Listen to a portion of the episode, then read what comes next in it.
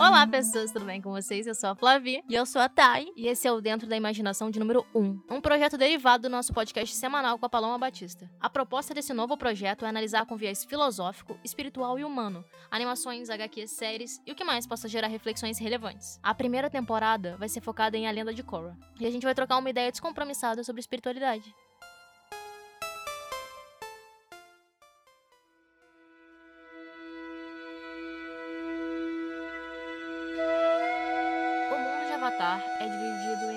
Quatro nações. As nações do ar, água, terra e fogo. Essas nações geralmente elas vivem em guerra. Elas tratam muito umas com as outras, dá muito caô, dá muita treta. Tanto que na lenda de Aang teve uma guerra de 100 anos. E não é, não foi a primeira guerra que eles passaram. As lutas por poder dentro dessas nações acontecem o tempo todo. E dentro desse universo, além de ter essas quatro nações que são constituídas por dobradores e não dobradores, que são pessoas que têm o dom de dobrar e as pessoas que não têm, também tem um mestre dos quatro elementos. E só esse mestre, que no universo é chamado de Avatar, é, consegue dobrar os quatro elementos e o objetivo dele, encarnando nessa, nesse plano aí, é trazer equilíbrio para o mundo e ajudar as pessoas a se iluminarem e a terem evolução dentro do período histórico que, que elas se colocam ali. No sânscrito, avatar significa literalmente a descida, que é quando a consciência total se personifica na matéria para oferecer alento à humanidade. Então, o avatar dentro desse universo que é o nosso, é, ele é basicamente uma pessoa muito iluminada, que conhece muitas coisas, é uma pessoa, tipo, sabe, um espírito evoluído, vamos chamar ele assim, que encarna, que é o processo de o seu espírito entrar num corpinho carnal, e vem aqui para trazer conhecimento para a humanidade. A gente conhece esse caso, tem um livro bem grande e famoso sobre ele, chama A Bíblia, não sei se vocês conhecem. É um livro muito famoso, sabe? Que narra é, um grande avatar poderosíssimo, conhecido até hoje, que é Jesus Cristo. E não é só ele, teve Buda, teve Krish, Krishna, Ah, International, Tivemos Krishna, teve Dalai Lama, teve Rama, teve várias, vários... Maomé. Maomé, pessoas que desceram e vieram aqui pra ensinar coisas pra gente. Não só esses, é que a gente só pegou os mais famosos, mais topzeiros. Já vai vir na mente, assim, que eles são muito famosos. A gente só fala de influencer aqui. E aí essas pessoas, elas vieram pra cá, pra Terra, pra trazer alguma coisa pra gente, pra ensinar. E é isso que é o Avatar na lenda de Aang barra Korra também. O Avatar, ele é um cara, tipo, que teve muito tempo de conhecimento, é um espírito iluminado que veio pra trazer mudança pras outras nações. É, o Avatar tem essa coisa de ser o ponto na Terra que vai nos ligar com o alto. Ele é o que nos desencadeia a pensar que o mundo não é só isso aqui, que a gente não vive apenas pra essa realidade. Ele, tipo, tira um pouquinho desse véu material que a gente tem aqui. Uhum. A ideia de Avatar é a ideia de um ser iluminado, que é alguém sábio, que é luz, trazer luz. É alguém que desceu pra escuridão pra trazer luz. E a luz, no tanto no mundo de Avatar quanto no nosso mundo, é sabedoria, conhecimento, inteligência, talvez. Sim. E não só um ser espiritual, pleníssimo, que não toca o chão, aquele que flutua, ele também é um ser político. Tipo, na teoria, a gente pode falar que política é uma coisa bonita, olha só. Na teoria, a política ela é só a arte ou a ciência, a organização. Ela é o que faz as nações funcionarem. Ela é a direção e administração. É isso que teoricamente é a política. No mundo de Avatar, a política não é algo tão limpo. Eu não sei se no nosso mundo ela é também. A gente vê jogos políticos acontecendo. Aqui a gente vai tratar, nesse episódio, a gente vai tratar da primeira temporada. Existem inúmeros jogos sujíssimos que acontecem na primeira temporada, que tem o seu vilão primordial, que é o. Amon. É, ou No Attack. Nome bonito, né, cara? É. Nome tão tipo. Ai, Ai, não ataca. Mas eu acho Tarlock é um nome tão tipo. Tarlock. Tem nome de vilão. Tarlock não é nome de gente boa. É, a gente sabe, né? No Attack é até tipo, ah, é um No Attack. Agora, um Tarlock, quem é um Tarlock pra você? Verdade. Tá, e ele sendo um ser político, ele tem que se envolver dentro de toda essa sujeira, barra confusão, barra luta por poder. Que é uma coisa que existe, existe em todas as nações. Existe na nossa nação. Existe em qualquer nação. Até na ficção a gente sempre quer colocar ele aquele que é da realidade. É, ele tem que se envolver dentro de toda essa criação de mundo. Pra você entender um pouco a ideia da- dessa coisa, desse viés político avatar, na comic da criação da Cidade República, tem uma citação ótima pra entender o que, que é o avatar nesse mundo. Nessa, nessa historinha, ela é um- uma lembrança do pai do Zuko pra ele, sabe? Ele tá dizendo, tipo, olha só, eu lembro de quando você era criança. E aí você viu uma, eu acho que era uma tartaruga caranguejo.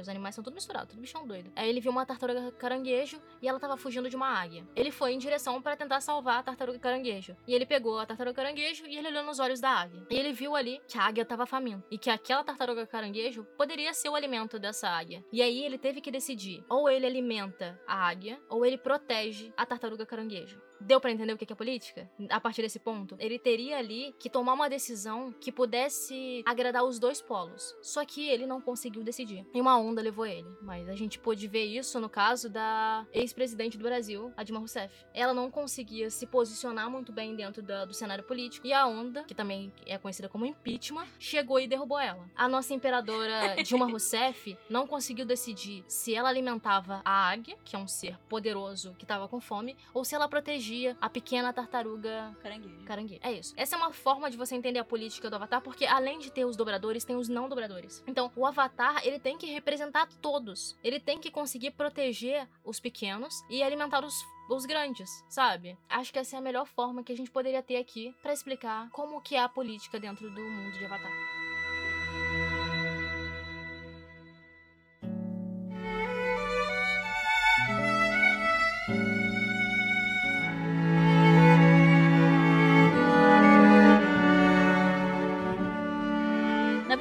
Temporada, a gente é introduzido a esse novo avatar. Esse novo ser iluminado que está pisando a Terra. E ela já começa colocando foguinho no set, tá ligado? Ela derruba o forninho de Giovanna. Sim, ela já chega com o quê? Pé na, pé, pé na porta, soco na cara e tudo mais. Que é a Korra, a nossa avatar. Avatar em treinamento.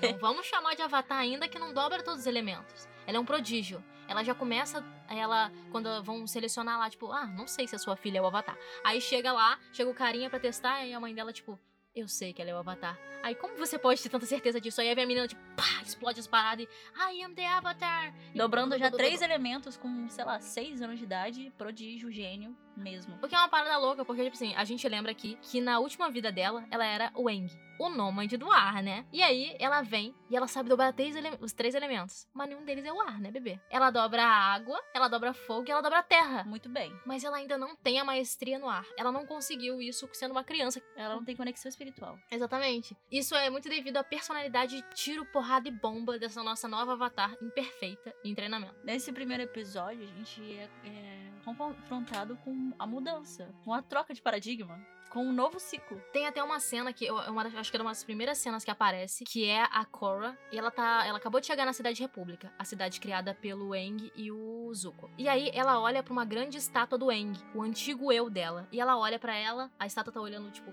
não De tá volta. olhando de verdade, tá olhando de volta, mas é só pra dar a entender. E é uma cena mó forte, tá ligado? Que você olha assim, ela tá confrontando o eu do passado dela. Só que ela não tem ligação com aquela pessoa. É muito da hora essa cena, é, tipo, muito bonita. É, cara, essa cena, porra, pra chegar no.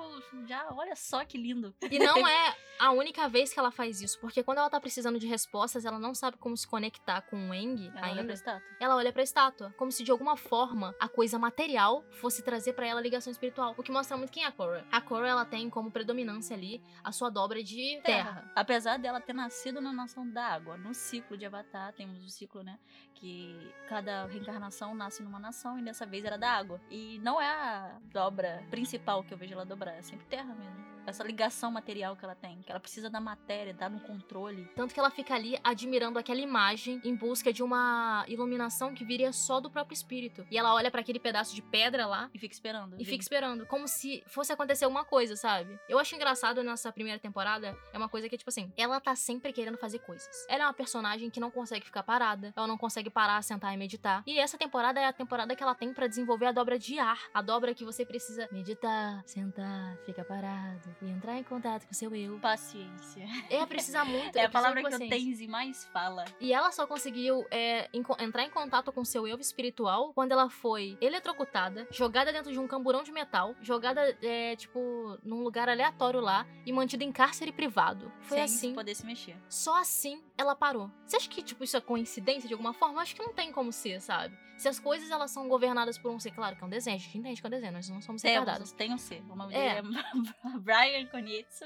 Tá, se tem um- uma força maior, levando claro em consideração que é real aquilo ali, é, que rege todo aquele universo, aquilo não foi por nada, tá ligado? Porque ela nunca para e ela precisa se tornar esse avatar espiritual. E eu acho que para você se tornar um avatar espiritual, você não pode fazer isso sozinho. Você não, você não consegue fazer isso sozinha, sabe? Ninguém é, amadurece e evolui espiritualmente tão rápido sentado de verdade debaixo de uma árvore. Claro que a gente pode falar assim: ah, mas Buda fez isso. Você acha que ele fez sozinho? Não teve nenhuma influência espiritual maior do que ele? Anos e anos de prática. Ele passou lá, tipo, 49 dias sentado embaixo de uma árvore, meditou e conseguiu entrar no estado de nirvana. Foi só ele sozinho? E aquela companhia da árvore? Não, cara. Tem sempre uma coisa maior por detrás das coisas. E dentro desse universo tem muito isso. Nada é exatamente uma estátua sabe? Toda e qualquer coisa tem um significado por trás que é muito bonito. E não só bonito, mas funcional. Acho que isso é muito da hora. Uhum. Ah, nesse primeiro episódio também, a gente.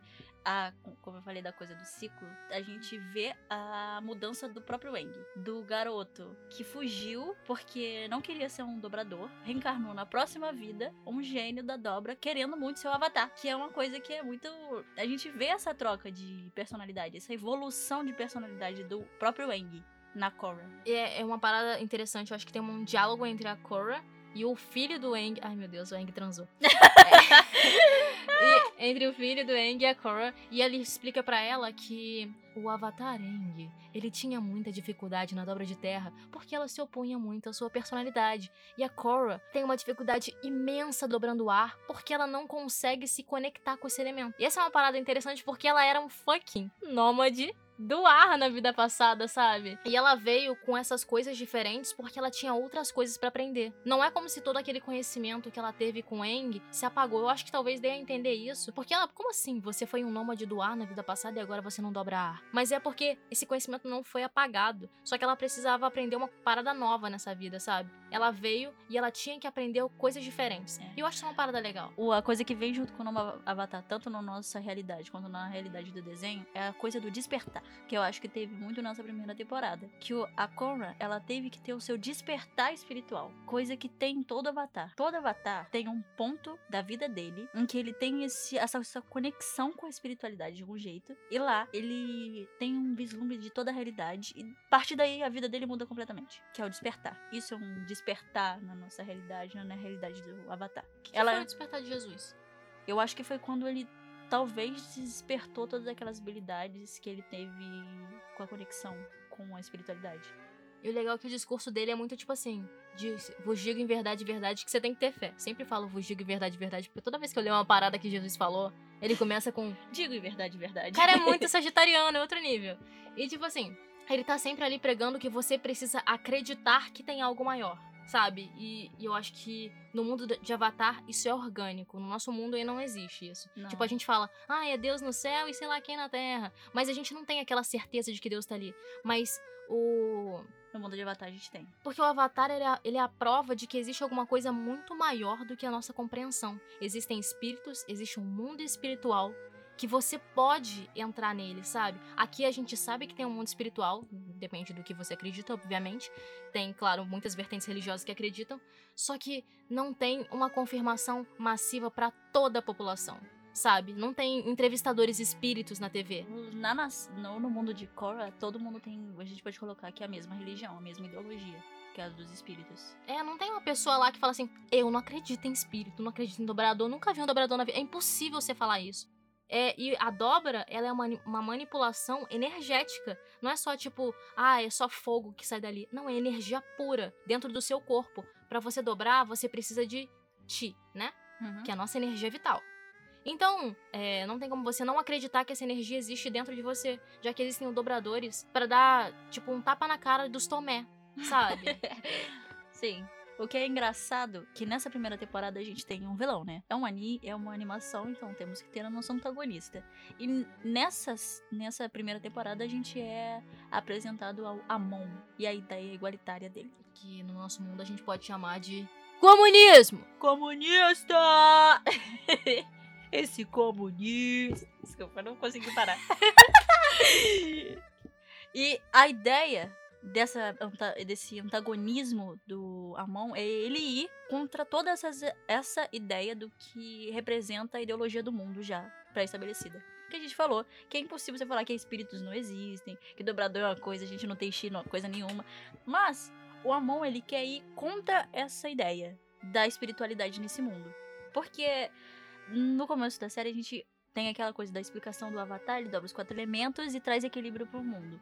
Ou, ou seja, os quatro elementos são as coisas que é o equilíbrio de todo o planeta. Todas as dobras são o equilíbrio. E ainda assim é o motivo de todas as guerras, todos os conflitos, todas as diferenças ideológicas que a gente tem naquele na- no- nesse planeta. Eu acho que seria a mesma coisa se dessemos dobra agora pras pessoas. Sim.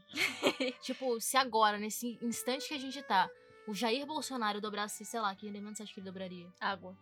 Tá, o Jair Bolsonaro, o senhor Pisciano, Sim. ele dobra a água e ele é o nosso presidente. Aí vamos, vamos supor assim, o Lula dobraria o quê? Ah, vermelho, fogo? Não, terra. Terra. Lula dobrando terra, ia ter uma treta política com dobra. As guerras poderiam ser muito mais bélicas, porque você é uma arma, tá ligado? Então, para pra pensar se a pessoa que você não gosta agora tem dobra. E você tem dobra também, vocês podem simplesmente batalhar. Você acha que ia ser normal? Você acha que ia ser É. a mesma coisa? Não ia. Eles têm essa conexão, essa coisa do ti e toda essa coisa espiritual. Tem o compreendimento do que é reencarnar, mas ainda assim, eles agem desse jeito. Eu acho que eles acreditam nessa coisa de espíritos, essa parada mais espiritual, porque se eles não tivessem isso e tivessem dobra, haveria muito mais matança. Se eles acreditassem num mundo puramente materialista e que não existe outra vida, E só poder, só poder, acho que esse mundo já teria sido destruído e dizimado. com esse poder todo. Exatamente. Pra fazer sentido, é, a dobra dentro, dentro desse mundo tem que haver um ícone espiritual, uma Ó, coisa que prove. Senão não tem como. Sim. E temos nessa primeira temporada o Amon. a gente tá tentando explicar. O Amon, ele tem o quê? Ele tem isso em mente. De que todas as coisas que acontecem de ruim nesse no planeta foi por causa de dobradores. Foi por causa da dobra. Foi por causa da diferença que todas as pessoas têm. Que são os elementos dentro de si. O Ti, diferente. E ele, a ideia dele é fazer com que ninguém mais no planeta tenha essa dobra. Que é uma habilidade que, assim, nos primeiros episódios você já vê e você já fica chocado. Porque imagine você, tipo, arrancar suas pernas. E ele vai lá, ele sequestra gangster pra mostrar pro povo que ele consegue tirar a dobra das pessoas. Isso é um poder além do poder normal, que é a dobra. O lance é que é, dentro desse, desse movimento igualitário aí, ele tá lutando contra os opressores, né? Mas ele tá oprimindo os opressores de uma forma absurda, causando medo e desespero dentro dos dobradores. Quando a Avatar Korra descobre que o Amon consegue tirar a dobra, ela caga de medo. Porque o que ela é depende puramente da dobra. Ela coloca muito do- da personalidade dela em ser o Avatar. Se ela não for o Avatar, ela não é a Korra. Entende? E tipo, quando o, o Amon ele traz essa ameaça, ele se torna o maior medo da Korra ever. E aí, agora a gente pode falar, tipo assim, se ela fosse o Eng, talvez o Eng nem voltasse lá naquele, naquele lugar. Ele ia fugir, ia ficar dentro de um iglu, uma parada assim. Daí 100 anos depois ele volta. Mas ela aprendeu com a antiga vida dela, ela enfrenta o Amon, mesmo com medo, mesmo com o trancadinho, ela vai lá e enfrenta o Amon. Nossa, a gente tá mandando um conteúdo tão mais doce e infantil e a gente tá falando cu trancadinho, né? Acontece. Ah, eu não devia falar cu trancadinho, né? Ah, tranca às vezes. Quem tem cu tem medo. Bum bum. Bum bum trancadinho. Bumbum trancadinho. é. O que, que eu tava falando? Sobre ela aprendeu com a antiga reencarnação. Exatamente, ela aprendeu muito com a antiga reencarnação dela, tanto que agora ela não tem. Ela tem medo, mas ela não foge quando ela tem medo. Que é uma coisa aqui, né? Que a gente vê a evolução do espírito do Avatar. Porque, assim, a gente pode colocar, dar um nome pra todos eles de Avatar, mas claro que eles né, encarnados têm nomes diferentes. Tipo Eng, tem o Roku, tem a Kyoshi, e tem vários outros nomes aí. E hum, reencarnando várias vezes, a gente tem a unidade ali que é o Avatar. E em cada reencarnação você vai aprendendo uma coisa. Que é uma ideia que a gente também tem aqui na nossa matéria. De que conforme a gente vai passando por reencarnações, a gente aprende alguma coisa. Tanto o budismo quanto o hinduísmo e Taoísmo. o taoísmo, o espiritismo, esses ismos aí todo, eles acreditam que a gente retorna. É a ideia da vida eterna. Até o catolicismo tem, só que a ideia de que a gente, quando morre, a gente já fica no, no plano espiritual e não retorna. A ideia é a gente retornar. É. Até porque o Avatar ali, a ideia dele é que ele tem uma missão nesse planeta. Ele tem um, um porquê, ele precisa reencarnar para ter a sua própria evolução e trazer evolução para o mundo. E todos os outros espíritos também estão reencarnando ali. Porque se o Avatar reencarna, todas as outras pessoas do planeta também reencarnam. É uma. É uma, é uma regra desse mundo.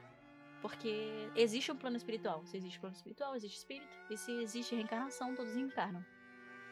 Eu acho uma parada interessante frisar é que por mais que o Avatar seja um ser iluminado, ele não é um espírito perfeito. Ele comete, tipo, inúmeros erros, e a gente vai falar aqui da primeira temporada, e a gente pode citar inúmeros erros que a Korra cometeu.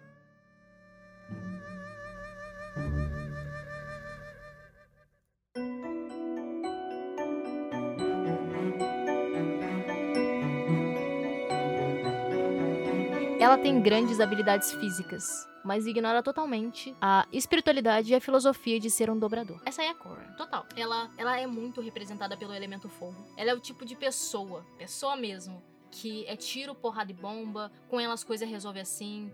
Ela é o tipo de pessoa que se você olhou estranho na rua, ela vai vir pra cima de você e perguntar, tá olhando o quê? Ela, ela é uma pessoa muito.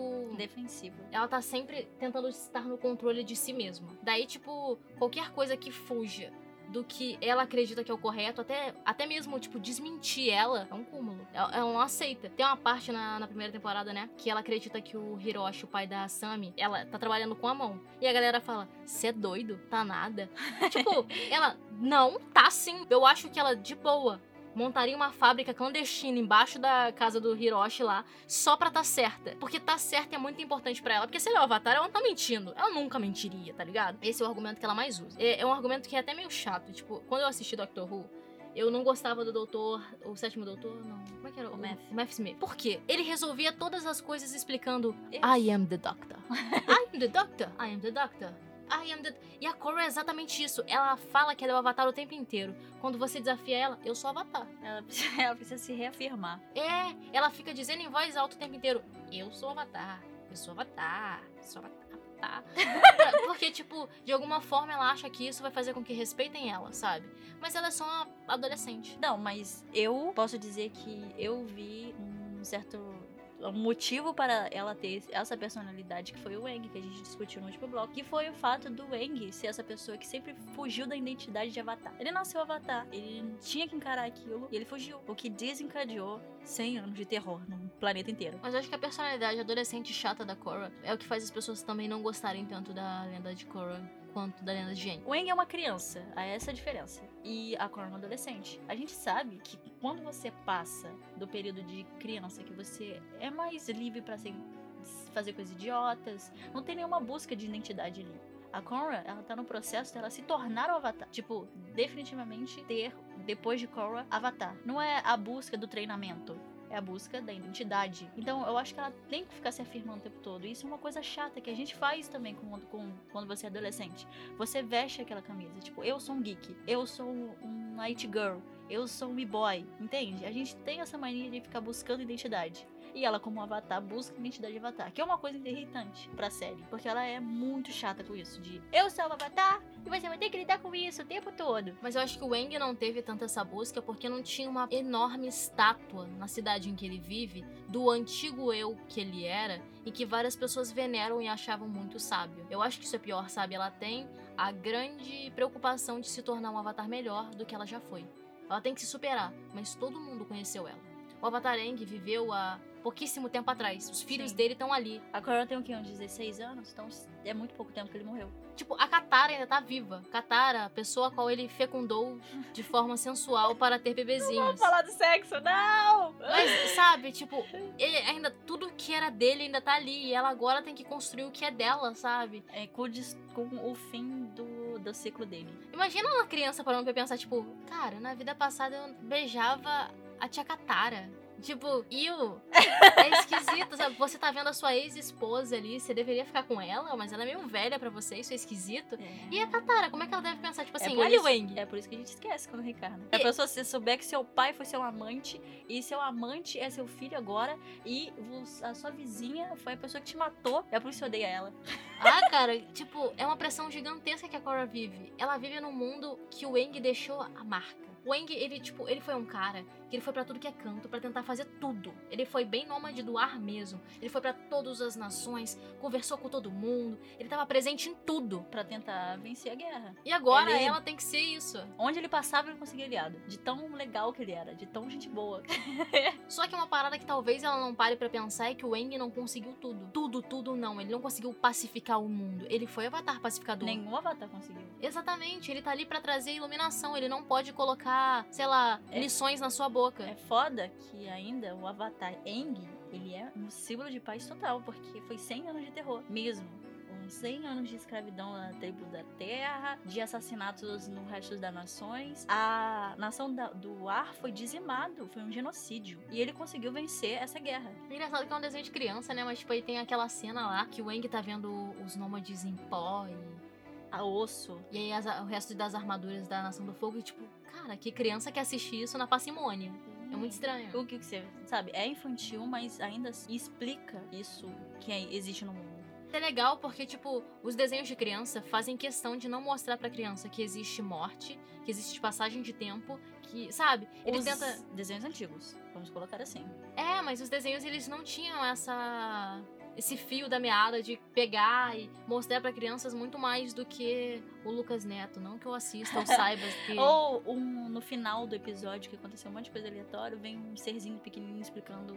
Viu, crianças? Vocês não podem. Tá, tá, tá, tá, tá, tá, tá, tá, tá, tá. Sejam mais espertos. Agora eles usam a narrativa da própria história pra explicar o que, que está certo e o que, que tá errado. é não tratar a criança como um idiota, sabe? E aí isso faz com que tenha público pra tudo que é coisa. A gente fez um episódio no Tava Imaginando sobre vazio. E eu tenho, eu tenho críticas severas ao vazio porque o humor dele é extremamente infantil. E ele, tipo assim, ele tem uma, uma pegada que deveria ser um pouquinho mais, pelo menos uns 14 anos, mas o humor é de quem tem 7, sabe? Ele não soube dosar, mas Avatar sabe dosar muito bem isso, sabe? É, Tipo- tipo, a equipe foi magnífica fazendo esse desenho. É um trabalho muito bonito, muito foda. Uhum. Nas duas temporadas, porque ambos têm ótimos tons de humor, a animação é linda. Tanto que a gente consegue discutir as camadas da personalidade da Korra e as razões por qual, pelo que ela é assim, sabe? Tipo, ah, é porque ela foi um avatar anteriormente, ela fez várias coisas. Essas coisas é assim que a gente consegue explicar e mensurar por que, que ela é assim, é o que faz Avatar ser uma animação boa. Boa, excelente, cara. Ai, puxa saco. Só puxa saca mesmo. Comunista! Falando em comunista, a gente chegou a citar o Amon. E a razão, e e ele ser lá, tipo, um igualitário, que, que ia fazer com que todos sejam iguais. Sem, sem Tirando dobra, a dobra. tirando a dobra. Uma das paradas que os criadores falaram numa entrevista sobre o Amon é que o objetivo dele era tirar a dobra de todo mundo para que ele fosse o único dobrador e o mais poderoso. Esse era o real objetivo dele. Então, tipo, que comunismo é esse aí, cara? Que comunismo comunismo é dele. As outras pessoas podem ser comunistas. Eu? Tem uma parte lá na primeira temporada que o pai dele diz pra eles que a dobra é a coisa mais importante, é o maior poder que existe, né? E aí ele vai, tipo, dá aquela dobrada no sangue do pai e fala que a dobra não é, o- tipo, a dobra de água, a dobra de sangue não é a dobra mais poderosa que existe. Quem tem a, a- o maior poder é o Avatar. E aí, ponto, ele foge de casa e aí ele retorna como o antagonista do Avatar. Porque, tipo, a gente entende ali que ele quer ser maior e mais poderoso Ele que o ser- Avatar Ele quer ser o símbolo de poder. mas não símbolo de paz e bring balance to the world. Não isso, sabe? Mas ele acha que tirar a dobra é trazer equilíbrio. Ele acha que tirar a conexão espiritual que as pessoas têm, porque o chi que eles usam pra dobrar é essa conexão. Quando a gente vai ver as séries, porque a animação é linda com essa coisa de ter a filosofia oriental junto com as artes marciais, eles explicam a dobra como uma extensão do corpo, como se fosse uma coisa é pra fluir. Como a água explica, tá ligado? É pra sair de você e retornar. É energia sendo trocada com a própria terra com o próprio ar. É a conexão que você tem com a espiritualidade ali. E ele queria tirar isso das pessoas com essa ideia de ser equilibrado. Na ideia dele, que para as pessoas que não têm dobra, eu acho que faria mais sentido, porque as pessoas que têm dobra, elas oprimem sim as pessoas que não têm. Quando você não tem técnica de artes marciais nesse mundo, ou você é um simples vendedor de repolho, você sofre com esse mundo que é totalmente desigual. Que tem pessoas que têm dobra e tem pessoas que não têm. E as pessoas que não têm dobra, elas são escorraçadas mesmo. De morrer, essa, o maior número de pessoas que morrem devem ser as pessoas que não dobram, de desigualdade, de abuso, de todo tipo. Deve ser também, tipo, uma analogia ao nosso mundo e ao racismo, né? Sim. Porque é a raça, aspas, não dobrador, sabe?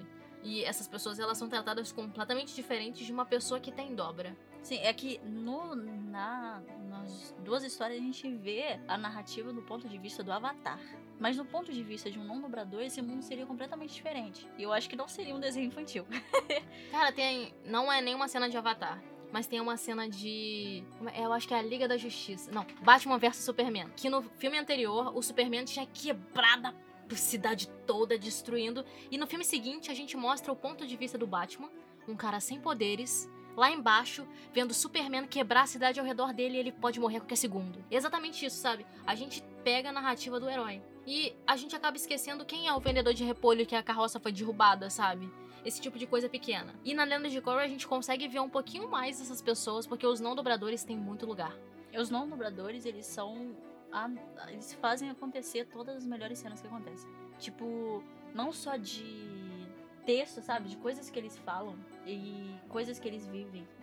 Ou, ou as próprias técnicas que eles desenvolveram para se defender dos dobradores. Temos os chip bloqueadores nessa temporada, assim, fervorosamente. Porque a gente só vê chi bloquear na ilha Kyoshi, no Jieng. Que Cara, tem as. Peraí, pa, para. Explica o que, que é te bloquear. O que, que é bloquear um chi? O chi, na, na lenda de de Korandjang é a mesma coisa que a gente tem na Terra, no, no nosso conhecimento do Xi.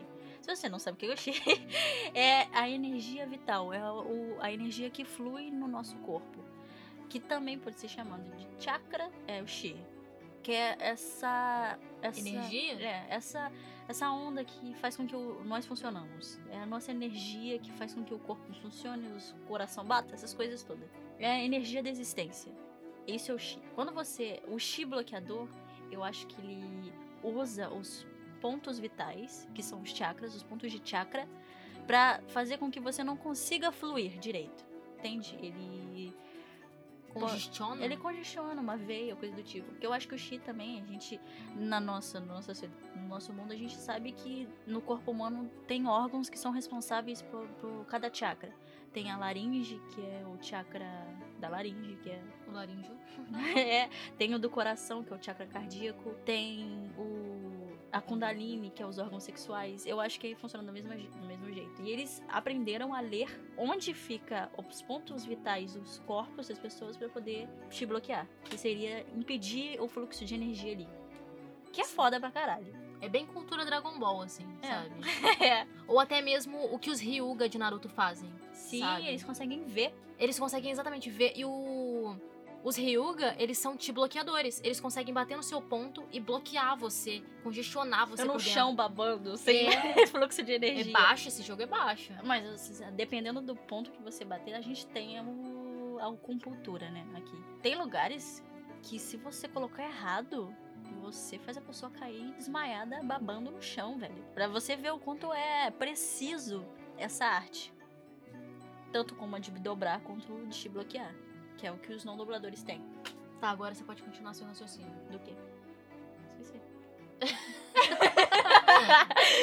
então, aí essa perspectiva de não dobradores a gente não vê. E no primeiro episódio, a Cornwall, ela dá uma de, ah, eu adoro dobra, dobradores são muito legais e tudo mais, porque ela é uma dobradora, dobradora.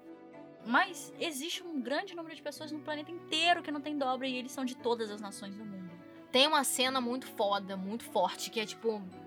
a- o, o Avatar tá chegando lá num, num momento em que tá tendo um meio que comício igualitário. Não é isso, são pessoas não dobradoras juntas.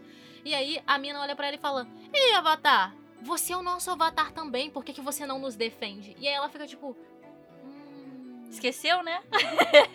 é verdade, ela esqueceu. Ela tava olhando tanto pro umbiguinho dela que ela esqueceu que existem não dobradores ali no mundo. E que não são só Sim. te bloqueadores. É que a luta igualitária deveria ser dela também, mas não no sentido do que o Amon é. De tirar o que é a dobra das pessoas, mas sim de incluir os não dobradores na sociedade de forma igual, entende? É que o Amon, ele quer um poder absoluto. O Avatar, ele só tem, tipo assim, ele tinha que ser igualitário no ponto de vista de que todos têm que ter os mesmos direitos e as mesmas oportunidades ali dentro. E ninguém deve ser oprimido por ter dessa forma, tipo, no caso aqui no nosso mundo, por ter uma cor diferente, ou por ser considerado sexo, aspas, frágil, fecha aspas, sabe? O Avatar, ele tinha que ser, tipo, o nosso presidente. O Avatar é um presidente. E ele, tipo, devia é, permitir que tivesse educação para todos, que saneamento básico chegasse em todos os lugares, que em lugares que tem menos água, porque tem que ter equidade, né? Eles têm que chegar água lá, sabe? Tem que ter uma divisão melhor dos gastos e das coisas assim, sabe? E nesse contexto todo dessa primeira temporada, desse avatar em treinamento, temos esse antagonista, antagonista que é foda pra caralho. O Amon, ele, ele não tem como você assistir essa primeira é, temporada e você não concordar com o Amon em certos pontos. Com aquilo que ele conta, da mentira que ele fez para si próprio, para se promover de que ele teve a família toda assassinada por dobradores de fogo e a cara dele foi ferida. Ele, ele teve o despertar dele, ele diz que ele tem o despertar e por isso que ele fala com os espíritos e consegue tirar a dobra das pessoas ele também se colocou no mesmo patamar do Avatar de conexão espiritual. Ah, tá, tem uma teoria. Por que, que ele consegue retirar a dobra? Como que ele tira a dobra? Ah, sim. É porque vendo a série, é, tipo, na temporada toda, você, você vai descobrindo que é porque ele dobra sangue e tudo mais. E na temporada anterior, no último episódio, a gente tem o Eng dobrando o espírito que eu acho que é uma dobra espiritual ali que ele tá fazendo. Que ele consegue tirar a dobra do Ozai, não é? É. O nome dele é Ozai. Que ele consegue tirar a dobra do Ozai dobrando o espírito dele. O, Am, o Amon, no caso, eu acho que ele dobra os pontos de, de, de, de ti mesmo. Sabe? É mais, eu acho que o, o que ele faz é mais físico do que espiritual, que é o que o Avatar faz. Mas ele não faz isso sozinho. Porque, tipo, se as pessoas tivessem uma elevação espiritual top e tal, elas pessoas poderiam até conseguir se curar disso. Sozinhas. Só que ele cria uma coerção, coerção é, mental. Ele faz com que você acredite que ele tem esse poder. E é assim que ele, para mim, no caso, ele consegue isso. Ele faz você acreditar que você não tem dobra. E ele congestiona ela em você. E se a ideia é o chi e os pontos vitais, os pontos de chakra, isso também acontece no nosso mundo. Tipo, quando você está desequilibrado, é uma crença que você mesmo colocou no seu cérebro, né? Que a gente, quando você estuda espiritualidade, você vai lá dar aquela estudada nos chakras e tudo mais. Cada ponto vital, ele é congestionado por uma coisa que você mesmo faz consigo. E o Eng, para até curar e até retirar a dobra, ele toca no nosso chakra coronário, né? Que, é que é, o, o chakra que fica no meio do, da nossa sobrancelha, é o terceiro olho. Que é onde o Amon também toca. Ali, o chakra coronário, ele é, ele é responsável por todas as ilusões que a gente tem na Terra. As ilusões materiais. Ele é responsável por tudo que a gente acredita ou não acredita. Então, quando você. E ali no, e nesse terceiro olho é que se diz que se tem a, o despertar espiritual, que é quando você tem a queda do véu da realidade, consegue ver tudo claramente, todas as coisas e tudo mais. Aí você vê espírito, aí começa a cair no chão. Como se vê espírito fosse isso aí. Então, eu acho que primeiro ele convence a pessoa de que ela não pode dobrar e que o que ele vai fazer vai ser permanente e depois ele vai lá e tranca o chakra. Então você pode ser curada pelo pajé dos pajés. Katara pode descer na sua casa e tentar te curar. Não vai dar certo, porque isso é um tratamento de você com você mesmo, é o seu espírito, tá ligado? É o seu psicológico, é a sua ilusão do mundo. É. Mas não quer dizer que você não pode mais dobrar. Agora. Mas ele cria essa imagem, que é uma coisa foda também na, nessa primeira temporada. Ele cria essa imagem de poder e imponência, de como se ele fosse intocado. Você não sabe nem como é que é o rosto dele, mas só a voz dele já é o suficiente para te deixar com medo. E a gente vê isso no nosso mundo também, porque os políticos que se elegeram ultimamente, eles primeiro criaram uma reputação. É, houve até a coisa lá de que o nosso atual presidente, o Jair Bolsonaro, ele era um messias, alguém que veio para trazer revolução e mudança. Obviamente sabemos que estamos enganados. Eu nunca fui enganada por esse, essa coisa, mas é, agora sabe-se que o que ele tá trazendo não é uma revolução, mas é positiva ou vai ser só um genocídio, sabe? Então, ele primeiro criou um mito, ele criou uma coisa ao redor dele, ele criou a sua fama, ele se criou dentro da, do, do lugar mais fértil do nosso planeta, a internet. E ali dentro, criando a sua, a sua reputação, ele criou a imagem de e Messias. Ele, e ele conseguiu é, se eleger dentro dessa coisa. Ele não foi o único, cara. Os atuais líderes mundiais, eles todos são.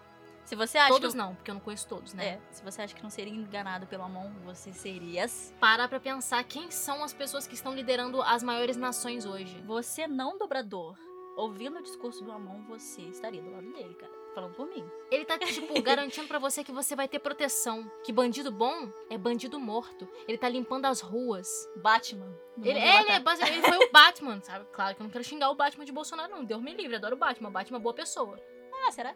Não sei. ah, e essa imagem que o Amon criou dele próprio foi perfeita, tipo, tanto que ele conseguiu aterrorizar o Avatar. É, tipo, na temporada você vai vendo várias e várias vezes a Korra não conseguindo ouvir a voz do, no rádio do Amon sem, sabe, suar frio, ter, ter o coração acelerado, porque ela viu que talvez ali tivesse realmente um espírito tão poderoso quanto ela. E isso assusta.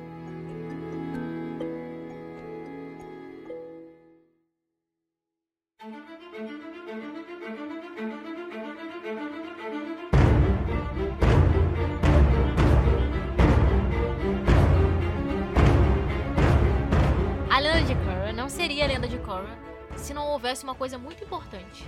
A lenda de Aang. Não! A reencarnação. A reencarnação é um fator relevante, importantíssimo e que moveu toda a história e todos os outros avatares. Porque se não houvesse reencarnação, não haveria história, sabe? Se não, se não acreditassem que vai nascer Novo Avatar. um novo avatar, não haveria história. A gente acredita lá nesse, mundo que o avatar é sempre o mesmo espírito que retorna, né? Mas se não for? Não sei. E se for só um outro espírito que veio e tem uma ligação com os outros? E eles Tem, tem essa ideia, tipo, cósmica no nosso mundo. Se você já estudou espiritualidade, eu posso estar sendo leiga, se você quiser comente. Ou, se você nunca ouviu, pesquise. Que é a ideia de mônada. a ideia da mônada é que nós somos um fragmento do espírito. Por exemplo, eu estou agora como um fragmento do, do meu espírito. E agora sou a- um, um fragmento do que é a minha totalidade, que se chama a minha mônada.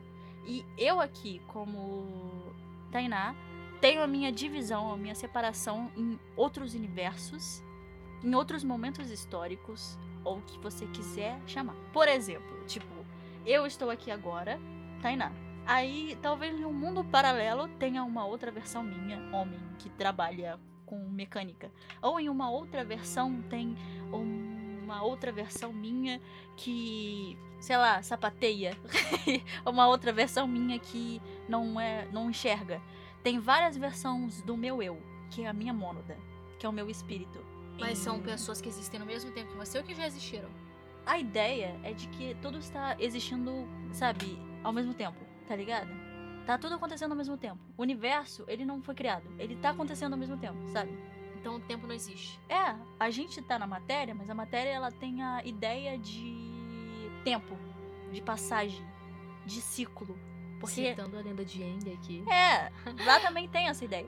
Os ciclos, eles representam os tempos, as coisas que vão mudando.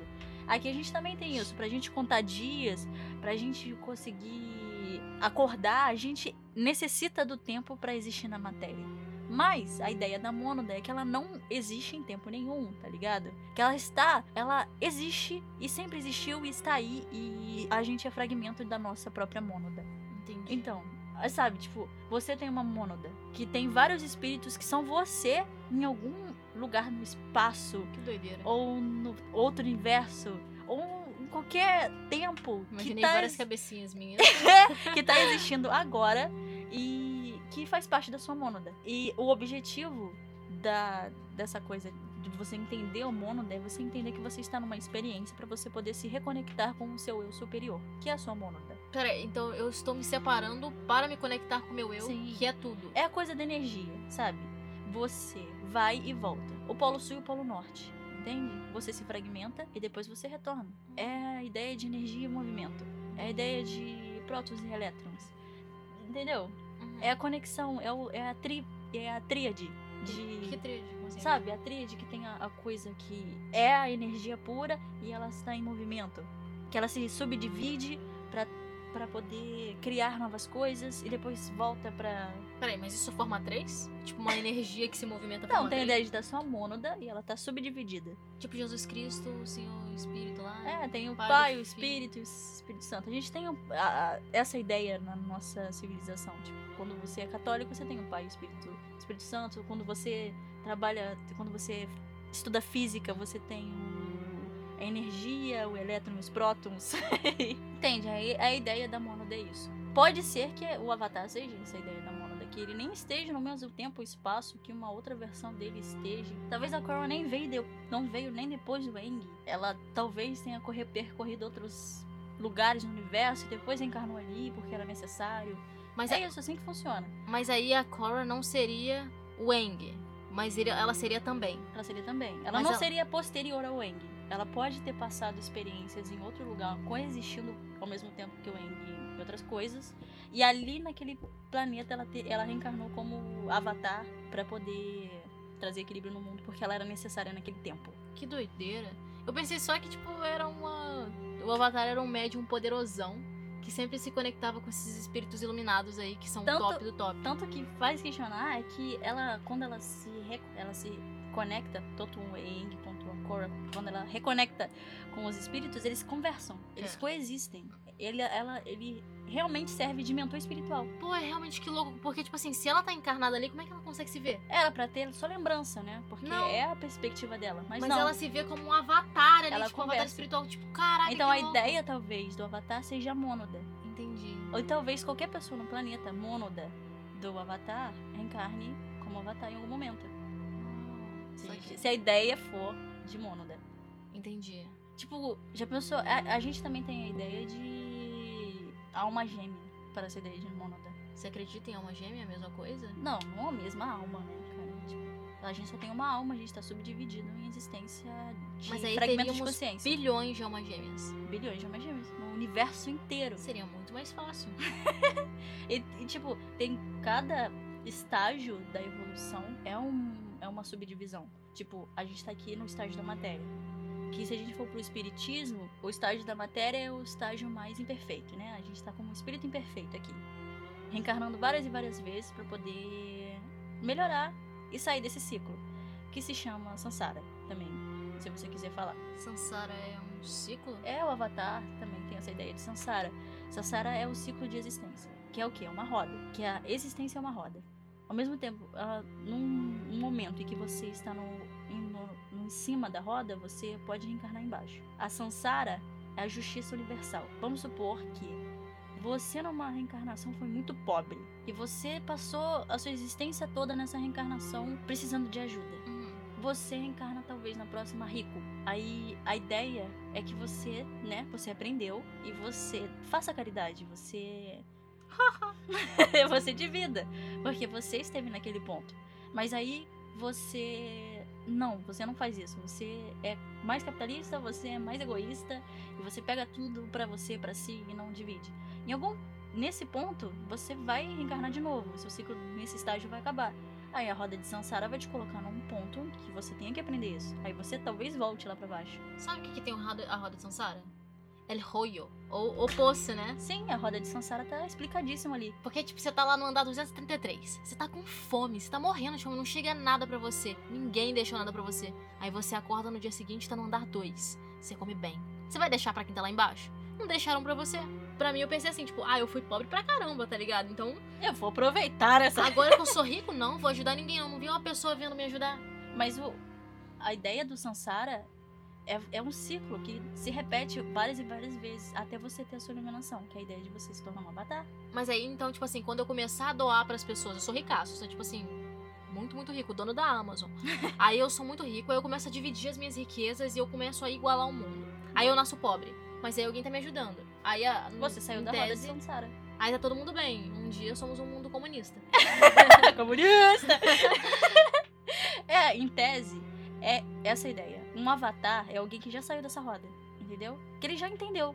Porra, não faz sentido. Se eu fizer isso, eu vou voltar pra um outro ponto da minha, da minha roda de Sansara em que eu vou ter que aprender aquilo. Aí no próximo ponto eu vou ter que aprender a mesma coisa porque eu não aprendi na outra, porque.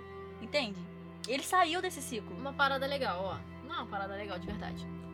o primeiro episódio de Arena de Korra, ela fala que ela manda aquela, aquele papo lá de eu defendo a maioria, que a minoria que desça. Ela manda um papo desse lá e ela até, tipo, usa a dobra dela para oprimir um não dobrador lá. E aí, depois, ela perde a dobra.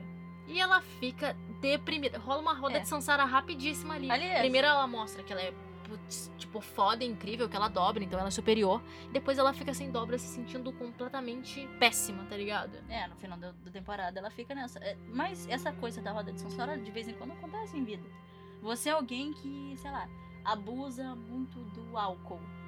Em algum ponto na sua roda de Sansara da vida, você vai ter um problema.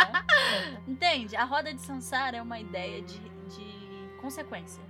É o karma. Numa- na roda de Sansara tem essa coisa do Dharma e do karma. Em um momento você pode estar numa existência com Dharma, na outra existência você pode estar numa existência com karma. Um Dharma pode ser um karma, dependendo de seu do ponto de vista. Porque se você tem. Se você nasceu podre de rico, você não doa, você não divide nem nada, você vai nascer pobre. É, é mais a ideia, tipo, um Dharma vem, mas ele vem com uma puta responsabilidade do caralho. Ele é tão responsabilidade quanto o karma. E ele tá na sua roda. E saiba que todos estamos numa roda de Sansara. Por mais que você não acredite em qualquer coisa espiritual, a sua vida é uma roda de Sansara. Mas talvez a ideia de Monoda seja uma coisa muito mais complexa de se explicar num desenho. Muito, muito. Mas eu vejo ela no, nesse contexto do Eng conversar diretamente. É. Aí eu tava explicando uma coisa do. Tem vários estágios. Que a gente tá no estágio da matéria, que é o espírito imperfeito. Aí o próximo es- estágio talvez seja um mentor espiritual, que também tem no espiritismo. Ou em qualquer outro que tem os espíritos mais elevados. Que pode ser os deuses que a gente tem nas nossas mitologias e tudo mais. Que eles trazem conhecimento para a Terra e, e ajudam um ou ajudam, sabe, do- da espiritualidade e tal. É um próximo estágio e assim sucessivamente. Até a gente alcançar a nossa mônada, que é o nosso espírito. Perfeito. E a gente vai se conectar com todos.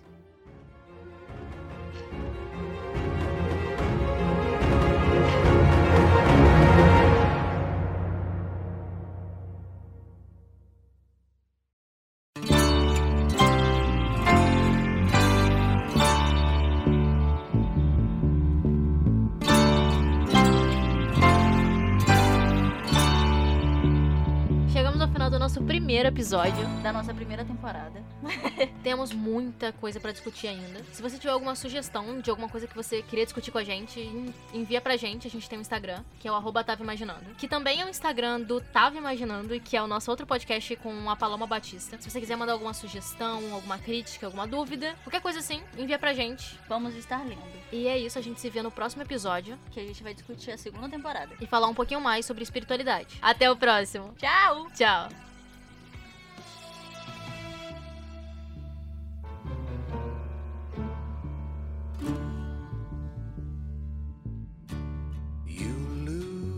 was yours.